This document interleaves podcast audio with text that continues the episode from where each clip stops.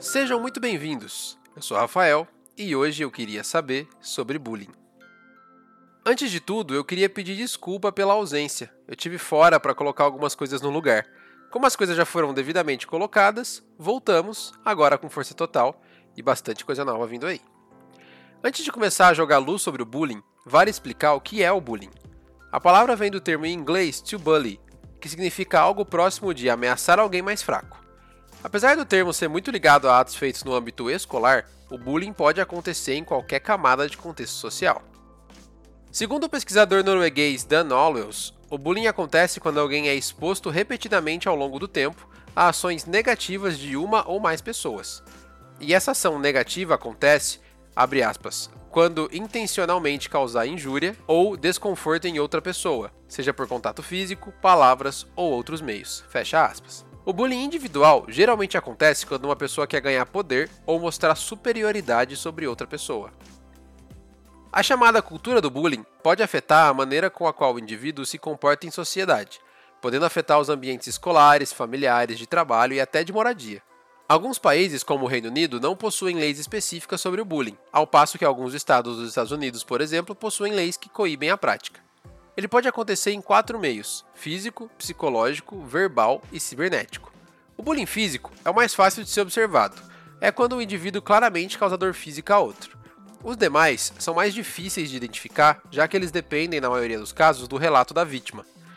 E aí a gente ouve aquela famosa afirmação: Ah, mas eu na época da escola sofria esse tal de bullying. Me chamavam de gordinho, ou de feio, ou de burro, e olha só, eu cresci um adulto normal. Assim fala a pessoa que acha que bullying é mimimi, mas na verdade tem sérios problemas de autoestima, insegurança, tende ao alcoolismo e por aí vai. Agora eu quero jogar um pouco de luz sobre o bullying, e principalmente dizer por que não podemos ignorá-lo e nem fingir que ele é mimimi. Antes de tudo, precisamos separar o bullying em três partes principais: o chamado bully, que seria o autor do bullying, a ação do bullying e, claro, a vítima do bullying. Me apoiando no estudo Predizeres do Bullying e Vitimização na Infância e Adolescência, uma investigação meta-analítica, que foi publicado pelo Dr. Clayton Cook da Universidade de Washington com colaboração de profissionais da Universidade da Califórnia, eu gostaria de começar falando sobre o autor do bullying, no caso, o bully. Dr. Cook diz que um bully típico tem dificuldade de resolver problemas interpessoais e também dificuldades acadêmicas ele ou ela geralmente possuem atitudes e crenças negativas sobre outras pessoas e também sentem o mesmo sobre si próprios. Eles vêm de ambientes familiares conflituosos e têm problemas com os pais, percebem a escola como um ambiente negativo e são influenciados de maneira negativa pelos seus pares. Essa foi uma frase retirada e traduzida do próprio estudo e mostra como o tal do valentão, na verdade, é um fruto de um ambiente precário onde ele cresceu, aprendeu e depois passou os problemas do ambiente para o mundo exterior, geralmente para outras pessoas. Não que isso amenize todas essas atitudes, mas pelo menos nos dá uma ideia da causa raiz desse comportamento e nos ajuda a tentar resolver e extinguir. O psicólogo Roy Baumeister diz que o bully possui um ego inflado, contudo frágil, e tende a agir com violência e brutalidade quando não é o centro das atenções ou quando alguém se mostra possivelmente superior a ele. Isso de fato explicaria muita coisa. Há algumas pesquisas, porém, que dizem que o bully, na verdade, é uma pessoa comum que se aproveita de problemas psicológicos ou da marginalização de certas pessoas ou grupos e, fazendo isso, ganha um status social com seus pares, o que seria, no caso, a principal motivação. E por fim, há quem diga que ambos estudos não são excludentes, e sim complementares. O bullying entre adultos, também, está diretamente ligado com pessoas que têm a necessidade de comando e de controle, além de sentir superior no âmbito empresarial. Isso dito, vamos falar um pouco sobre a ação. Como já falamos anteriormente, o bullying pode ser físico, verbal, psicológico ou cibernético, com diferenças cruciais entre cada um deles. O primeiro que vamos falar, e mais facilmente percebido, é o físico. Retratado até em obras de entretenimento, sempre na imagem de um valentão da escola, o bullying físico vai desde socos e pontapés até agressões mais graves, como estrangulamentos, afogamentos e o uso de armas brancas ou até armas de fogo. Perceber esse tipo de bullying acaba sendo mais fácil porque gera hematomas, ferimentos e dor, que são coisas difíceis de ser escondidas. Contudo, a vítima pode de fato ter um comportamento de tentar esconder esses sintomas no primeiro momento. Diferente, por exemplo, do bullying psicológico, que é quando o agressor causa terror psicológico em alguém através de ameaças diretas ou indiretas. imposições, controle de acesso ou de recursos e vários outros tipos. Esse tipo de bullying é mais difícil de ser percebido e quase sempre depende do relato da vítima. Muito se assemelha ao bullying verbal, que é quando o agressor atinge a vítima com xingamentos, apelidos, gritos e coisas do gênero. Esse pode levar ou não ao bullying psicológico, assim como um pode ser causa e consequência do outro.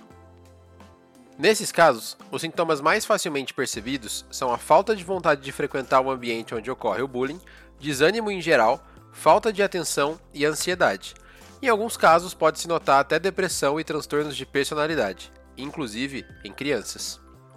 Já o cibernético é uma soma dos bullying psicológicos e verbais, mas através de ações na internet, em redes sociais, fóruns digitais e por aí vai.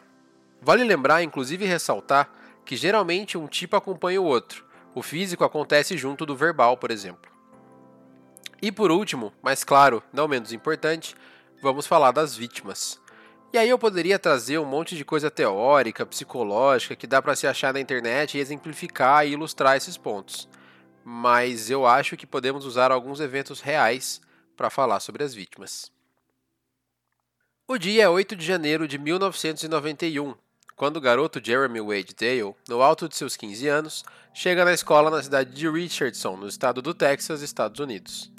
Jeremy era um garoto tímido, raramente falava e geralmente estava triste. Chegou atrasado para a aula de inglês naquela manhã. Ao entrar na sala, como esperado, a professora disse que ele tinha que ir buscar um documento na diretoria por conta do atraso. Após alguns minutos, ele entrou na classe e disse para a professora e para seus colegas o que seriam suas últimas palavras.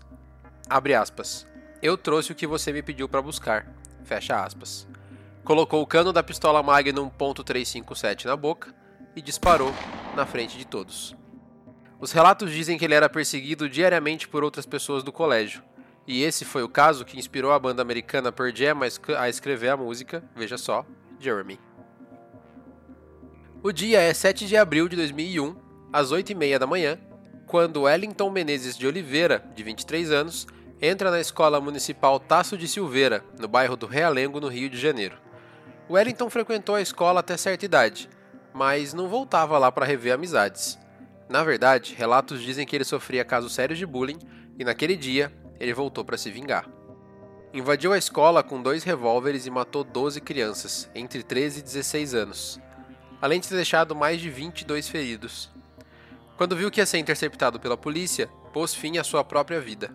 O massacre do Realengo, como ficou conhecido, gerou comoção nacional e Dilma Rousseff, a presidente do Brasil na época, decretou três dias de luto pela tragédia.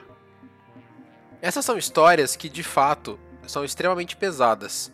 Contudo, elas precisam ser contadas e relembradas porque são a consequência máxima do bullying, o que é chamado de bulicídio, quando o ato leva ao suicídio ou ao assassinato. Esse episódio do podcast tem um objetivo muito claro. Vamos dar atenção ao bullying, vamos ouvir os seus sinais. Quando você perceber que seu filho ou filha tem medo de ir para a escola, está sempre desanimado ou mostra sintomas de agressão, busque saber o que tem acontecido. Tome uma atitude ou uma providência. O mesmo vale se você perceber que seu filho ou filha pode ser o agressor. É assim que a gente corta o mal pela raiz. O mesmo vale para pessoas adultas. Busquem ajuda terapêutica. O mundo é complexo e os sentimentos também. Precisamos parar de tratar esse tipo de problema como se não fosse um problema real.